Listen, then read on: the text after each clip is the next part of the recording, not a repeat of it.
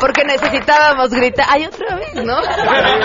Yo digo, porque nos falta sacar el estrés. ¿Sí? ¿Sí? Una, dos, tres.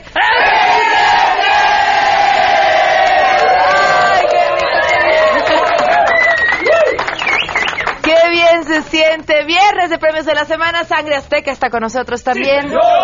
Y esto es parte de lo que traemos. Yo estoy preparado para lo que venga. Las personas mandan. Es lo que tenemos que tener claro. Es muy simple. Las personas son las que deciden quiénes deben de ser sus gobernantes. A nuestros no saben qué energía tan bonita se siente aquí en la cabina. Juan Miguel Zunzunegui nos va a platicar sobre su nuevo libro que cuenta una historia de amor separado por las ideologías en medio de una revolución. Ninguno tiene una oportunidad, es decir, una mujer de 17 años que queda en la calle después de haber sido doncella de las hijas del zar, un proletario, hijo de intelectuales proletarios que queda en la calle, bueno, que queda en el frente de batalla. Tenemos buenas noticias y mucho más, así que quédense con nosotros, así arrancamos este fin de semana a todo terreno. MBS Radio presenta a Pamela Cerdeira en A Todo Terreno, donde la noticia eres tú.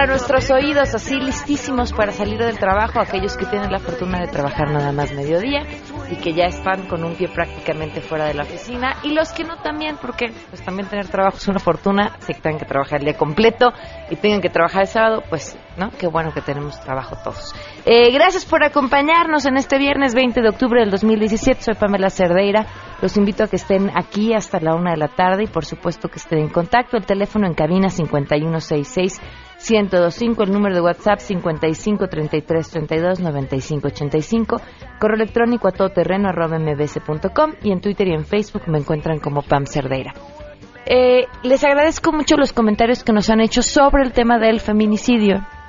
Ya han sido a través de diferentes medios quienes nos han hecho llegar su opinión sobre que no solamente se trata de dar a conocer los casos y exigir que se haga justicia, sino también eh, entender el fenómeno desde sus inicios.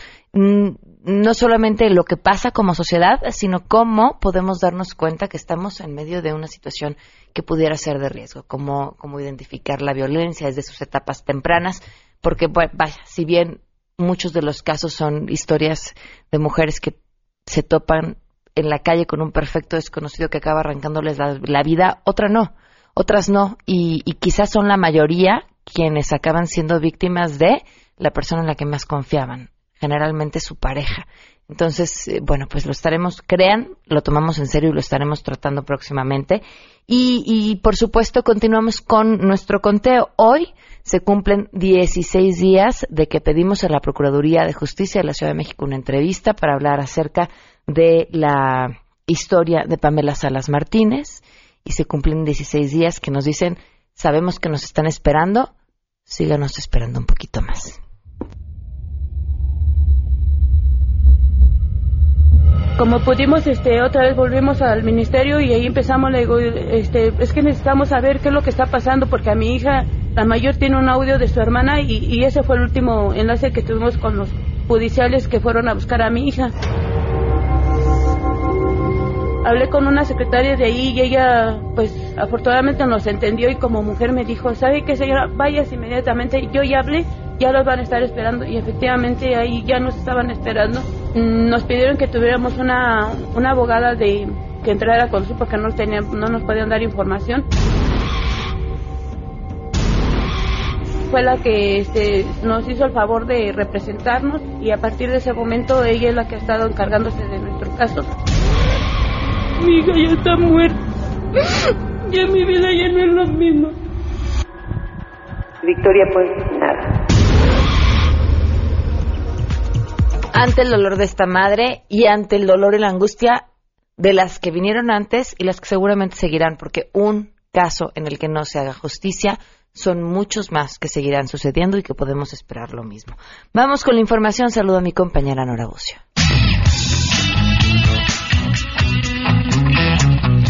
Pamela, te saludo con gusto y te comento que esta mañana el jefe de gobierno Miguel Ángel Mancera dio el banderazo de inicio del derrumbe de un kilómetro de casas de cartón y láminas en las que habitaron sin servicio más de mil familias en el campamento Telecomunicaciones ubicado en Ixtapalapa. Las más de mil personas que por 13 años habitaron el campamento fueron reubicadas en viviendas temporales cuya renta es pagada por el gobierno de la Ciudad de México en la colonia Paraje San Juan de Ixtapalapa, mientras sus nuevas casas se construyen en un plazo de un año de acuerdo a lo prometido por Miguel Ángel Mancera. Con esta acción, 212 familias serán beneficiadas con viviendas que contarán con los servicios necesarios para que puedan vivir de manera digna, agregó Mancera, quien se comprometió a regresar dentro de un año, aunque dijo no sabrá dónde andará. Vamos a escuchar al jefe de gobierno. Lo vamos a hacer con todo cuidado y ya verán, más o menos en un año, un año, un mes, algo así, estaremos muy cerca a la inauguración. Yo no sé dónde, dónde andaré, qué estaré haciendo, pero pues seguramente si ustedes nos convocan, pues estaremos por ahí para festejar para el mole que será de la inauguración. La primera piedra de estas viviendas será colocada la próxima semana y se espera que estas sean hechas de tal manera que permitan a sus habitantes tener un ahorro de hasta 30% en los gastos de agua, luz y gas. Pamela, la información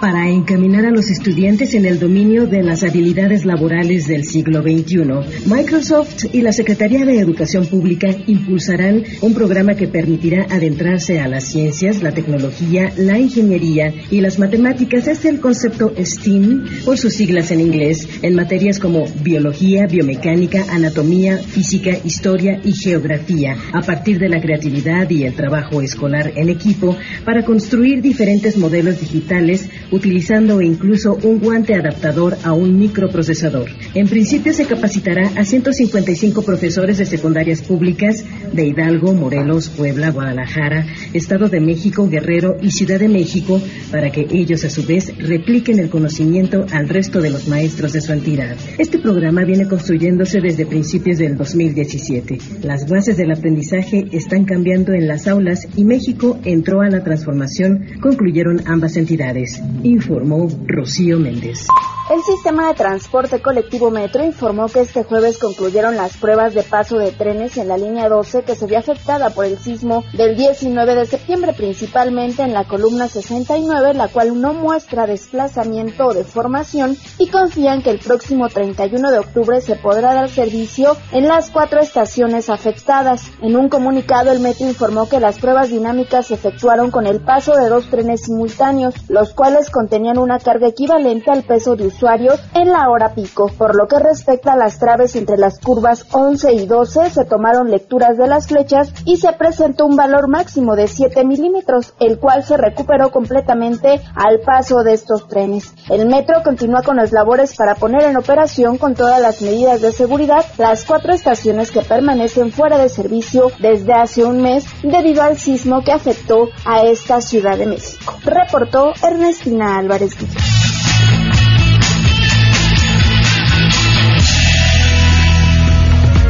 del día con 10 minutos y tenemos buenas noticias. Gabriel Gutiérrez, eh, gerente de Mercadotecnia de Xochitla, gracias por estar con nosotros. Bienvenido. Muchas gracias a ti. Qué, gusto verte otra vez. Otra vez aquí. Un año después para, para invitarnos al Festival de Noche de Muertos. Así es, bueno, ya viene nuevamente este 28 de octubre el Festival de Noche de Muertos, que ya es toda una tradición en Xochitla. Y como recordarán nuestros radioescuchas, lo que nos gusta es promover las tradiciones mexicanas en torno a esta celebración. Ok, eh, eh, ¿a partir de qué momento empieza este festival? Ya tiene más de 10 años, incluso hasta hemos tenido que hacer un poco de arqueología institucional como para rastrear los, los inicios de esta celebración, que son en la década de los 90. Antes el evento era mucho más pequeño, pero ahora pues se puede decir que tiramos la casa por la ventana, si es que se puede expresar de alguna manera, en el sentido de que buscamos ofrecer más alternativas a nuestros visitantes para que tengan no solo una noche, sino todo un día de actividades muy divertidas en torno a la tradición de Noche de Muerte. ¿A qué hora empieza? El programa empieza a las 11 de la mañana. Okay. Es decir, la gente puede elegir el horario al que desea llegar dependiendo de eh, las edades de los miembros de la familia, las actividades que sean de su preferencia y apuntarle obviamente a que el espectáculo principal en esta ocasión, que es en la tarde-noche, es el juego prehispánico de pelota. Ok, ¿a qué hora es? Tenemos dos funciones a las 7 y a las 8.40. ¿Y qué otras actividades va a haber a lo largo del A día? lo largo del día, eh, la gente, bueno, puede disfrutar de nuestros jardines, puede disfrutar de nuestras atracciones, de los servicios en el restaurante o en la verbena, en donde hay como los tradicionales puestos de kermés, como todo muy, muy a lo mexicano. Y eh, habrá algunos espectáculos, obras de teatro, presentaciones este, musicales, danza aérea. Los niños pueden hacer su pan de muerto decorado. ¡Ay, qué rico! Pueden hacer su calaverita no de azúcar, sino de amaranto. Ok. O les gusta mucho pintarse las caritas de calaveras, catrines, catrinas. Eh, también hay gente que le gusta ir disfrazada. Y pues les damos la bienvenida con una pequeña pasarela concurso que hacemos también a mediodía. En fin, la, la intención es que la gente se vaya a divertir todo el día y recordando que Fundación Xochitla está dedicada a un proyecto de eh, conservación ambiental y de educación, educación ambiental y que a través de estos eventos y de toda la oferta que nosotros damos de, de actividades recreativas y servicios es que podemos obtener los recursos para continuar con esta labor. Entonces la gente se divierte y al mismo tiempo contribuye. Ayuda. Y, que lo disfruten, es un gran fin de semana, este, los niños se lo van a pasar increíble, tanta tanta falta que hace actividades, en donde toda necesitamos la familia relajarnos, necesitamos despejarnos, recuperar un poco de la normalidad que nos fue arrebatada hace un mes y que la gente necesita buenas noticias, ¿no? También. Sí, sí, sin duda. Pues mucha suerte en este evento. Pues muchas gracias, los esperamos en nuestra página de internet www.xochitla.org.mx. Pueden encontrar eh, más detalles del evento y ojalá que, que sigamos trabajando en, en alianza con MBS para la comunicación de todo lo que hacemos. Muchísimas gracias. Gracias, Pamela. Vamos a una pausa y volvemos. Más adelante A Todo Terreno. Juan Miguel Zunzunegui trae nuevo libro bajo el brazo y ya está con nosotros. Es básicamente este tema. Tienes dos personajes, eh, Anastasia y Konstantin, destruidos por la guerra mundial y por la revolución rusa. Eh, ninguno tiene... Si te perdiste el programa A Todo Terreno con Pamela Cerdeira, lo puedes escuchar descargando nuestro podcast en www.noticiasmbs.com. Pamela Cerdeira regresa con más en A Todo Terreno, donde la noticia eres tú. Marca el 5166125.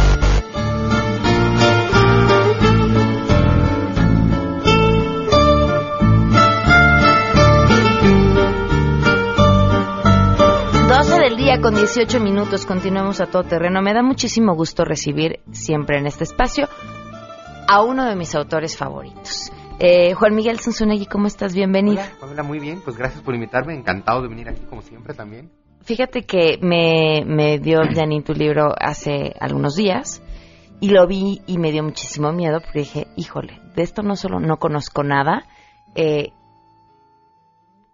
amo la novela histórica, es mi género favorito, y pe- pero veía tu libro y decía, "Ay, tengo miedo. y lo empecé a leer ayer y me pasó algo que me ha pasado con muy pocos libros y que siempre que te pasa es una fortuna, como cuando encuentras un buen amigo. Que de pronto pareciera que conoces a los personajes, que ya los viste, que los quieres, que cierras el libro porque te tienes que dedicar a otra cosa y te quedas como si tuvieras en tu vida una historia inconclusa, como que alguien te estaba contando algo muy bueno y no lo pudiste acabar, pero tienes que regresar a él. Y me parece que como autor, bueno, pues es un, es un éxito muy, muy bien logrado. Felicidades. Hombre, pues muchas gracias, la verdad es que, bueno, sí, es muy lindo cuando, cuando justo le pasa eso a los lectores, ¿no? Eh, yo sabía que era un riesgo escribir esta novela, ¿no? 1917, Traición y Revolución. Pues justo, la Revolución Soviética eh, es un tema que de pronto aquí en México puede parecer muy lejano. Sin embargo, por otro lado, eh, por la historia de México en el siglo XX, también es un tema muy cercano en muchos círculos, ¿no? Eh, pues finalmente todo el tema de Lenin, Trotsky, que Trotsky finalmente llega hasta México, y Diego, y Frida, y que aquí lo maten y demás, pues bueno, este, pues sí ha hecho que haya cierta relación con la cultura soviética, eh, toda la tradición comunista en los muralistas y demás. Pero además yo siempre he sido un enamorado del tema Rusia y pues nada, este mes de octubre se cumplen 100 años de la Revolución Soviética y me parecía fundamental hacer una novela al respecto. También es un poquito un riesgo cuando eres un autor mexicano que se espera que si haces novela histórica tiene que ser de México. Qué curioso, porque ah, hay, hay novela histórica mexicana escrita por extranjeros maravillosa. Exactamente. No, es que mira, cualquier autor eh, ¿No? europeo o norteamericano que haga novela histórica la hace pues, de, de- de De donde se le antoje, de la época claro. que sea. de- y, pero cuando, y es, y es algo muy latinoamericano, ¿eh? O sea, es como, ah, no, es que entonces tú tienes que escribir de aquí. Ok. Y, dices, ¿y como por qué? Ajá. ¿No? Es decir, este, la humanidad es mucho más amplia que México y América Latina, ¿no? Ahora, sin quererles dar la razón, porque no creo que la tuvieran, pero debe tener mayores retos, ¿no? Porque también tendría, o sea, tienes que, no solo lo que te documentas y lo que encuentras en los libros, hay una parte de, de entender la cultura de donde estás escribiendo que es distinto. Bueno, sí, es todo un reto. eh, además, Rusia. eh, Rusia es, es curioso, parece un lugar muy distante. Ajá. Bueno, distante sí es. parece un lugar muy distinto de México. Nos parecemos tanto. El alma de los rusos y el alma de los mexicanos se parece muchísimo.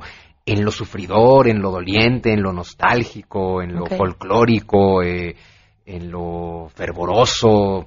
La verdad es que sí, hay, hay mucho parecido. Yo, conforme más es- estudio la historia de Rusia, dices, es igualita, se parece tanto. Pero bueno, aquí sobre todo era más que relacionarlo con México, que la verdad es que hay poca relación en la novela, eh, pues es justo el tema, para mí es la revolución más importante de la historia. La revolución soviética es el gran acontecimiento del siglo XX, marca eh, pues el inicio de, bueno, apar- aparte ya sabes, en medio de la Primera Guerra Mundial, con todas las intrigas de los poderosos repartiéndose el Medio Oriente, que todo eso también lo vas a ver en Traición y Revolución, pero finalmente es el origen de la Unión Soviética y por lo tanto de la Guerra Fría, ¿no? Y luego esta cuestión que me parecía muy importante también, eh, una novela de la Revolución Soviética, pero narrada desde la noche del 9 de noviembre de 1989, eh, la noche que cae el muro de Berlín, porque es como, bueno, eh, ¿qué es de lo que trata Traición y Revolución? Explicarte entre líneas, mientras te vas enterando de la historia, por qué todas las revoluciones fracasan, Ujú. por qué cada revolucionario se traiciona a sí mismo y a su causa, y por qué cada revolución trae implícito el- la traición a la revolución, mientras no revoluciones tu mente y, y- y saques de tu mente la obsesión de poder, control y dominio.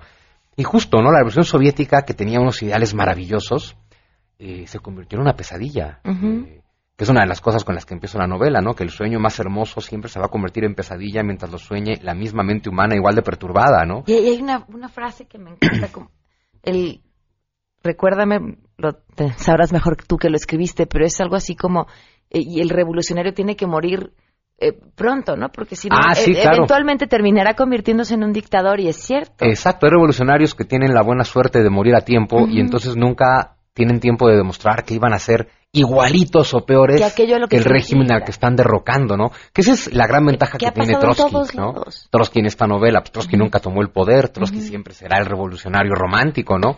Pero efectivamente siempre es eso, ¿no? También por eso explico por qué tras cada revolución siempre hay guerra civil y cómo tras cada revolución y guerra civil siempre hay dictadura y cómo con los ideales más bonitos siempre haces unas prisiones horribles, ¿no? Claro, eh, me gusta, aquí la idea es fundamental en esta novela, Entre Acción y Revolución, contarlo a dos voces, por eso tengo dos personajes principales, ¿no? Anastasia, Constantin. Además, hombre, mujer, y que también son visiones distintas de la vida. Obviamente, escribir la de la mujer, pues, como hombre, te cuesta más trabajo. Pero bueno, pues preguntas, ¿no? Para eso. para eso. ¿Cómo lo verías? Exactamente. Las, los personajes femeninos eh, que, que he leído, de los que más me han gustado, han sido escritos por hombres, ¿no? Pues bueno, es no que es una perspectiva pero diferente. lo pueden hacer sí. de una forma muy interesante. Pues por un lado era hacer la visión masculina y femenina, pero también que Anastasia pues es finalmente aristócrata en Rusia y Konstantin pues es pues más bien proletario, hijo de intelectuales marxistas. Con lo cual te puedo contar dos versiones diferentes también de un acontecimiento súper polémico, ¿no? Porque Claro. Revolución Soviética, si eres del lado de la izquierda, es la cosa más gloriosa de la, de la historia, y si eres de la derecha, es la cosa más terrible, y así le pasa a Lenin, a Trotsky, a Stalin y a Rasputín. Y al, te- al tener dos personajes tan diferentes, pues cada quien va contando su, su versión, y te enteras que ninguna, que cada ser humano es, no es ni una versión ni la otra, es, es todas las versiones que cuentan de él, ¿no? Entonces, particularmente, eh, me resulta muy interesante, bueno, estos tres clásicos revolucionarios, Lenin, Trotsky, Stalin, pero la novela acaba girando muchísimo en torno a Rasputín, que también es un personaje fabuloso, místico, misterioso, que, bueno, pues ya seguirás avanzando a ver qué te parece, pero con Rasputín se puede hacer un juego misterioso muy interesante. De si era o no era, hay quien decía que era, bueno, un pervertido degenerado sexual que manipulaba al zar, y otros que decían que efectivamente era un santo místico con capacidad de sanar a través de la oración. Eh, y hay testimonios de gente que decía, pues es que Rasputín me sanó poniéndome las manos encima, ¿no? Entonces, pues bueno. Para, para ti, ¿qué crees que era? Yo estoy convencido que era un sanador. Okay. Estoy absolutamente con... Lo cual no quiere decir que no fuera un degenerado sexual, ¿eh? Okay. que también de pronto hay que entender...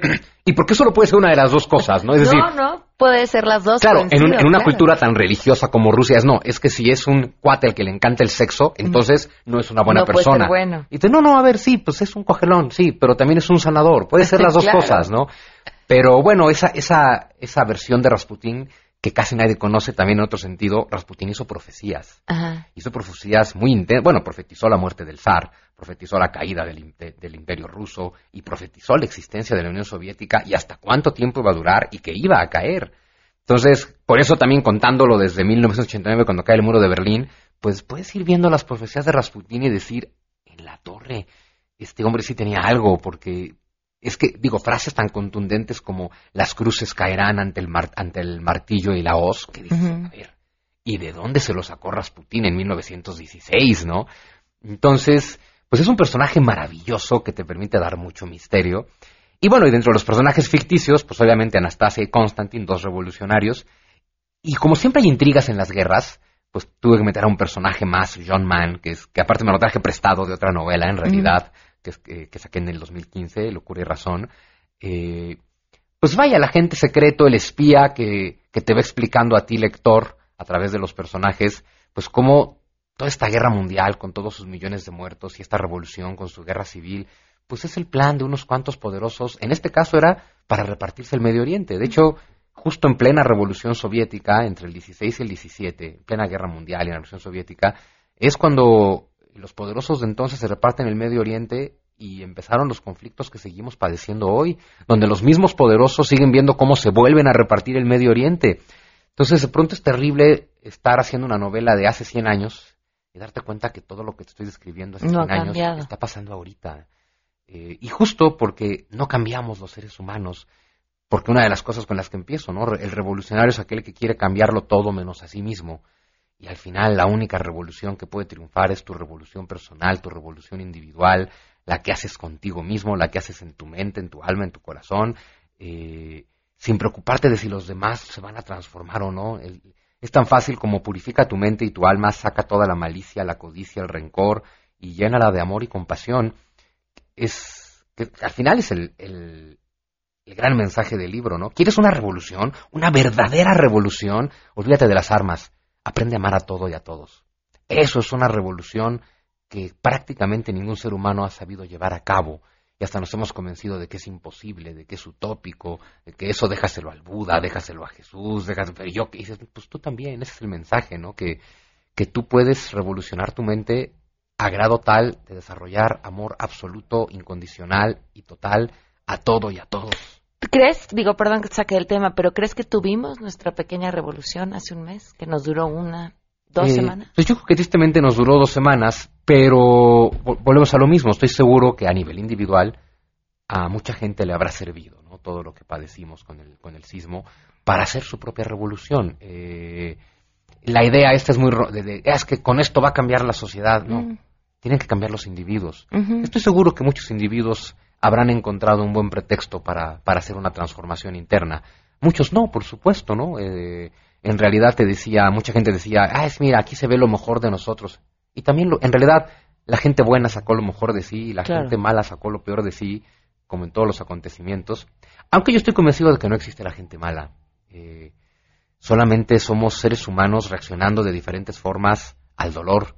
Y los seres humanos hemos hecho un mundo tan doloroso que es muy difícil no vivir reaccionando ante el dolor, ante el miedo, ante el sufrimiento y pero bueno, pues parte también de la revolución es deja de juzgar a los demás, ¿no? Uh -huh. eh, ahora sí que y deja de juzgarte a ti, por supuesto. Bueno, toda esta filosofía eh, aparte al libro, ¿no? Que nos está platicando Juan Miel, también también lo encuentran dentro de la novela, porque porque eso que eres, que piensas que te lo dije hace mucho, que te veía transforma, que te leía transformadísimo, eh, también lo plasmas dentro de, dentro de estas letras y se nota. Así que no se pierdan eh, el 1917, Traición y Revolución, de Juan Miguel Sonsunegui. Lo encuentran ya en cualquier Ya lado. está en todas las librerías y lo voy a presentar mañana Ah. por si alguien gusta. ¿En Mañana, sábado 21 a la una de la tarde, en la librería que está en el bosque de Chapultepec, enfrente del Museo de Antropología. Ok. Este, en, en esa entrada del bosque, ahí está la librería por Rúa del bosque de Chapultepec. Allá a la una voy a estar presentando. Es la que da justo a Reforma, ¿no? Sí, sí, está sobre Reforma, enfrente del Museo de Antropología. Es un lugar lindísimo. Sí. Vamos a presentar el libro con vista al lago de Ay, qué Chapultepec. bonito. Entonces es un lugar muy lindo. Entonces, pues, si gustan ir, ahí estaré. Claro, así llevan o compran su libro y que además se los firme Juan Miguel. Muchísimas gracias. Gracias a ti, como siempre. Doce y media, volvemos. Pamela Cerdeira es a todo terreno. Síguenos en Twitter, arroba Pam Cerdeira. Regresamos.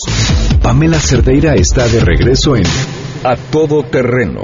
Únete a nuestra comunidad en facebook.com, diagonal Pam Cerdeira. Continuamos. Ladies and gentlemen, señoras y señores, ha llegado el momento de presentar con orgullo el galardón a lo más selecto de la semana. Los premios de la semana en A Todo Terreno.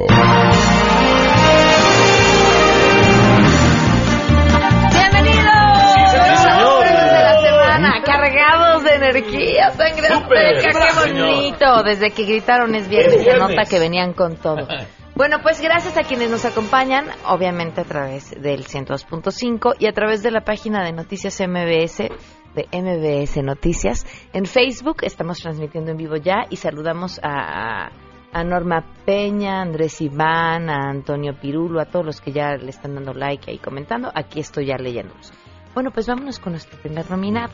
Pues ya ven que estamos en la temporada del independiente, ¿no? Así, pues ¿qué hacemos? Pues vamos a apuntarnos como candidatos independientes. Luego ya que haya que juntar chorrocientas mil firmas, pues ya vemos.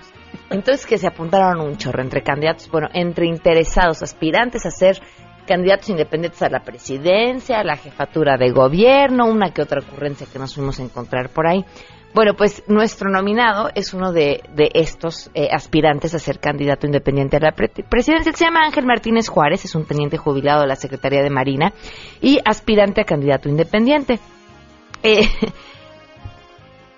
miren, andaba yo buscando quiénes eran los que se habían apuntado y me encontré con un video promocionarle sus intenciones para ser candidato independiente. Por eso es que está nominado. No porque quiera ser candidato independiente, es un derecho que tenemos todos. El de que queremos ser presidentes, todos tenemos el derecho a aspirarlo y hacer todo lo posible por intentarlo conseguir. Pero entonces este señor subió un video eh, con imágenes de gatitos. Eh, no es nada tonto, ¿eh? Los gatitos siempre llaman, ¿no? Este, y frases motivacionales, ¿no? Y una música de elevador. Y entonces música de elevador, ustedes me dijeron, música de elevador, gatitos y texto de frases moti- motivacionales. No tengo miedo de creer que puedo lograr todo, absolutamente todo lo que quiero y merezco. Es por esto que observo mis pensamientos, porque ellos se transformarán en palabras.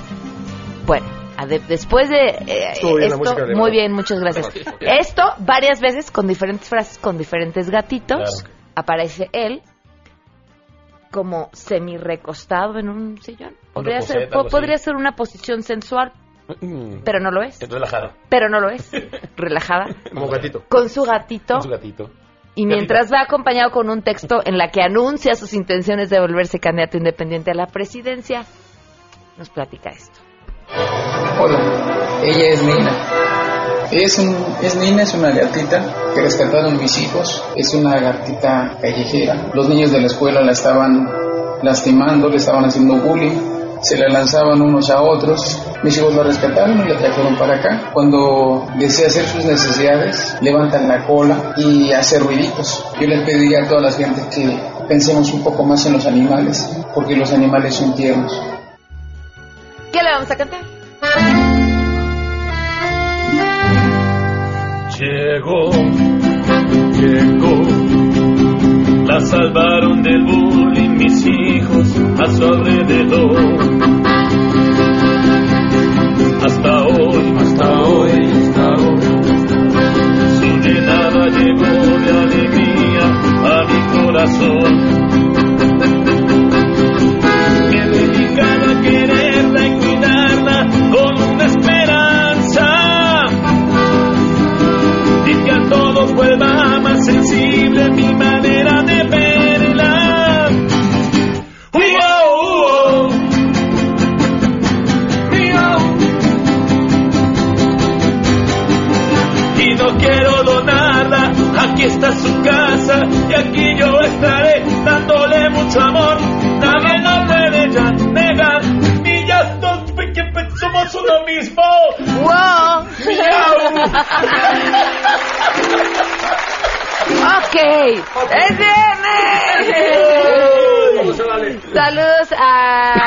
Gibran eh, Lázaro, a Antonio Pirulo y a Jacqueline Pedroso que nos escriben a través del Face.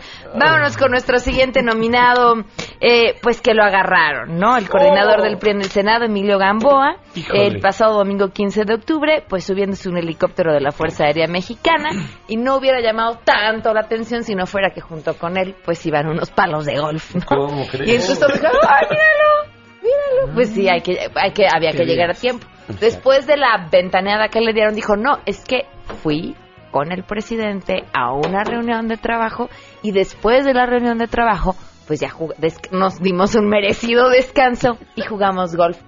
Así me dice mi marido. Sí, claro. Ay, ¿qué es de trabajo, mi amor? No, Claro. hoy estás chupando con los coches a las nueve de la noche. Es de chamba. Estoy con mi jefe.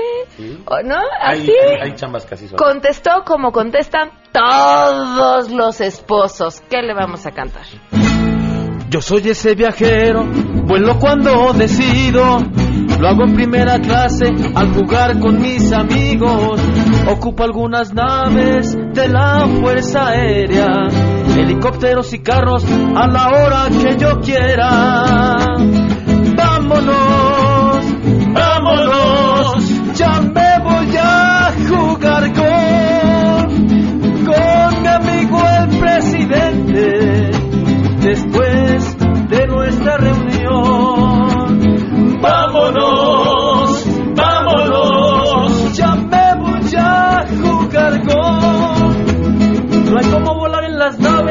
Tengo a mi disposición. Acaban de crear la canción de las favoritas del 2017 ¡Qué de! Sangre Azteca. Muy bien, muy Sí, bien, señor. chicos. Vámonos con nuestra siguiente nominada. Bueno, pues que pues uno siempre agradece que haya un mexicano más, ¿no? Es Sí. motivo de celebración, ¿a poco no? Claro, Nace sí, una claro. criatura donde sea que nazca dentro de este país y lo celebra. Dicen por ahí que un mexicano no elige dónde nacer. Ok. Así somos. ok. Celebramos a todos los mexicanos. Bueno, bueno, casi todos. Bueno, no sé. Es que ahora tenemos una nueva mexicana. Laura Bozo se naturalizó mexicana, lo presumió en su cuenta de Instagram, recibió por parte de la Secretaría de Relaciones Exteriores su documento, su carta de naturalización que la acredita como mexicana. Ella, ella dice que está muy emocionada y nosotros, nosotros no sabemos. ¡Que pásele, señorita Laura, con su carrito salchipapa! No, ya es mexicana. Ah, entonces que pase la desgraciada con su carrito de tacos al pastor. Yo ya soy mexicana, ya no soy yo peruana y quiero informarles lo que mucho luché. Dieron mis papeles, soy naturalizada, Instagram es testigo de lo que les mostré. ¡Viva México! ¡Viva! América! ¡Viva! Abogada de los pobres soy. ¡Viva México! ¡Viva! América! ¡Viva! Laura mexicana soy. Ya fuera de la broma y de Laura Bozo, que es lo mismo, este sí, bueno, un gran reconocimiento a todos esos mexicanos no nacidos en México, porque este país, entre muchas otras cosas, está construido de gente que ha llegado de diferentes lugares, porque ha sido un país que ha recibido con los brazos abiertos a personas de diferentes partes del mundo por distintas circunstancias, y son personas que han hecho mucho bien al país, como, como todos, también los que nacen aquí, pero que además le tienen un cariño, de verdad, que, que, que, que no en todos los mexicanos aquí nacidos he Así visto. es. Ajá, miren, de- así de paso, le mandamos un abrazo a Mari, que ojalá nos esté escuchando, que tiene, si no me equivoco, 94 años. Eh, ella nació en España, llegó a México a los 13 años y hoy, cada vez que ve un mariachi, le pide que le canten México lindo y querido. Cada vez que ve un mariachi, lo escucha y cada vez que lo escucha la piel se le pone chinita, Seguro. se le escurre una lágrima e insiste que se More lejos de México, que quiere que la traigan aquí. Vámonos, sangre azteca, con nuestro siguiente nominado. Qué bonita va. Y luego, tiene una historia además maravillosa. Un día la invitamos. a. Vámonos con nuestro siguiente nominado. Eh, bueno, no sé si lo nominamos a él o nos nominamos todos nosotros. Eh, si ya Carmen Salinas eh, es diputada, si Cuauhtémoc Blanco presidente municipal, pues ¿por qué no Eduardo Capetillo? Vamos a escucharlo. Yo estoy preparado para lo que venga. Las personas mandan. Es lo que tenemos que tener claro. Es muy simple. Las personas son las que deciden quiénes deben de ser sus gobernantes. A nuestros gobernantes nosotros les entregamos nuestra confianza para que administren los recursos de un municipio, de un estado, de un país. Les entregamos nuestra confianza para que nos lleven a estar mejor, que es lo que todos queremos. Si el día de mañana las personas lo piden, puede ser, ¿por qué no? Para dejar algo muy claro, yo no estoy afiliado a ningún partido político, no trabajo para ningún partido político. Viene sangre azteca.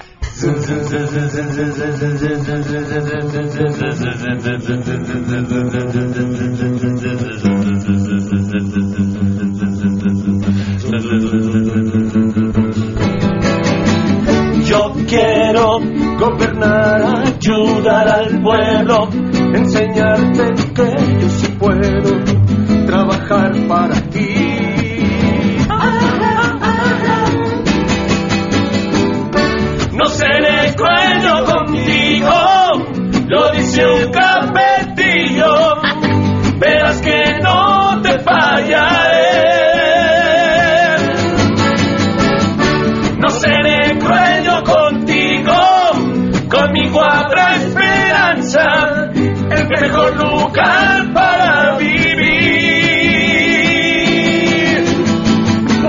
Coyoacán. No. A Coyoacán. Ah, perdón. A Coyoacán. ¿De dónde quieres ser presidente municipal? Vamos a una pausa y regresamos con sangre azteca.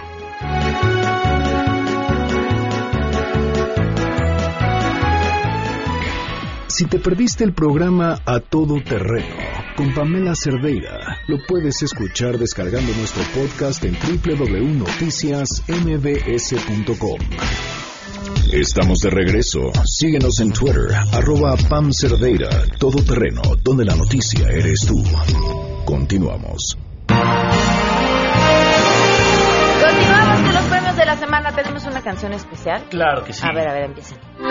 Lo tiro, lo tiro, lo tiro, liro, liro, lo tiro, lo tiro, lo tiro, liro, tiro, Oigan, sus hijos tienen piojos, se rascan la cabeza. Ojo, nada más así asómense porque seguro se encuentran unos visitantes que ya están viviendo por ahí. No corran a preguntarle a la vecina, uy, ¿qué le doy? Ay, que en YouTube vi un video buenísimo. Nada, a la farmacia y busquen Herclin, que llevan muchísimos años poniéndole fin a piojos y liendres con sus tres pasos muy sencillos. Uno, lo aplican en pelo seco, esperan 10 minutos, sacan el peine que trae la cajita, lo usan para quitar las liendres y listo. De ahí en adelante repelente para que no se vuelvan a recontagiar.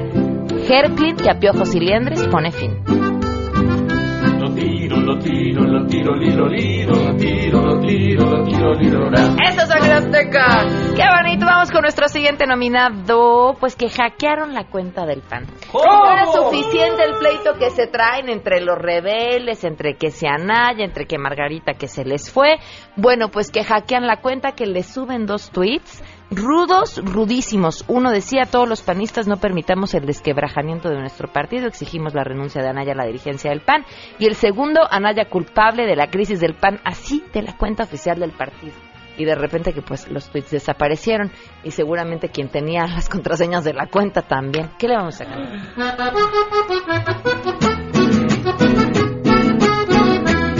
Andando y mirando yo mi celular, de arriba abajo, de arriba abajo, me metí en el y pude mirar.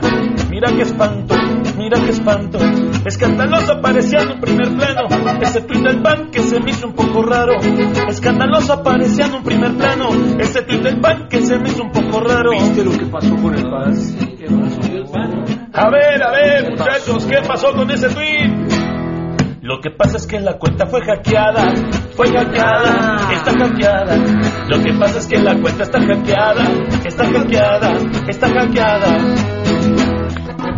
Bien, rápidamente nuestro siguiente nominado, la bancada del PRI en la Asamblea Legislativa de la Ciudad de México está proponiendo, entre otras cosas, eh, eh, pues, eh, ¿cómo llamarlo? Eh, multar o, pues sí, a, a aquellos Sancionar. peatones, más bien sancionar a los peatones que crucen con su celular en la mano Y parezcan romanos de y la parezcan sociedad. romanos de la antigüedad, ¿no? antigüedad. Este, tigre, tuvimos toda una discusión en Twitter, di- digo en Twitter, en WhatsApp más bien, Sí, claro. sobre el tema, porque tú decías, a mí no me parece mal. A mí no me parece mal. Ay, Eh, yo creo que debe de haber una, una cierta regulación porque sí puede haber una consecuencia grave si la gente no tiene una precaución al cruzar y más si es por un descuido de ir con el celular. Es como el, Pero, pero- el pero como- automovilista, pero ¿no? creo yo es como quien cruza la calle sin voltear a los dos lados. Es correcto. ¿no? O sea, pero digo, es un tema de responsabilidad, no sé si de sanción, pero no importa, ustedes deciden qué cantar, así que los Claro que sí. Bueno. Tino. Hola, mi amor. No, Tino, va, sigue tu nota, Tino. No puedes estar con el celular, te van a sancionar. ¿Por qué? Te van a sancionar. No controle. Ay, no controles, ¿qué? controles mi forma de hablar porque mi novia me está llamando. No, no, no controles mi forma de cruzar la calle cuando estoy texteando. No controles mis pasitos cuando cruzo distraído. No controles, ya te digo, tu propuesta es un martirio. No. ¡Qué bonito! Por primera vez vimos al presidente ruso sonreír y esto fue, bueno, más que sonreír, reírse de la burrada de uno de sus ministros. ¿Qué era lo que... ¿Lo vamos a escuchar? ¿Sí? Escuche, escuchamos.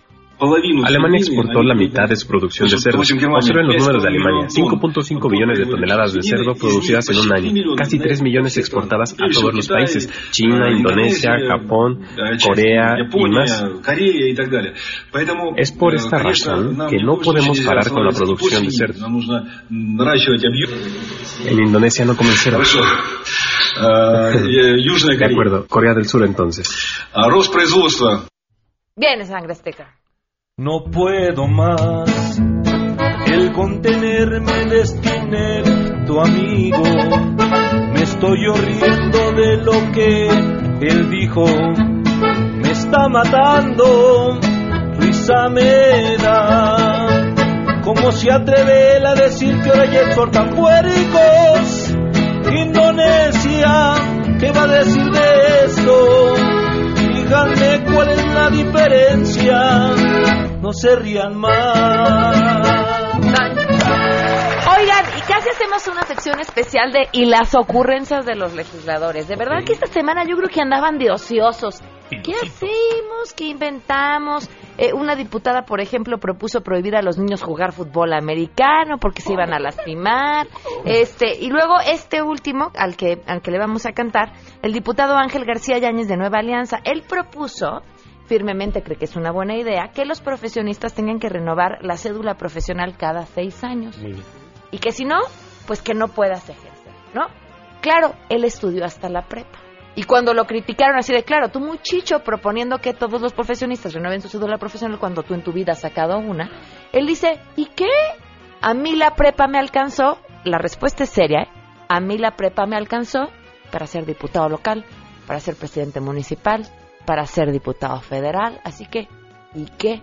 ¿Y qué le vamos a cantar? Cámara.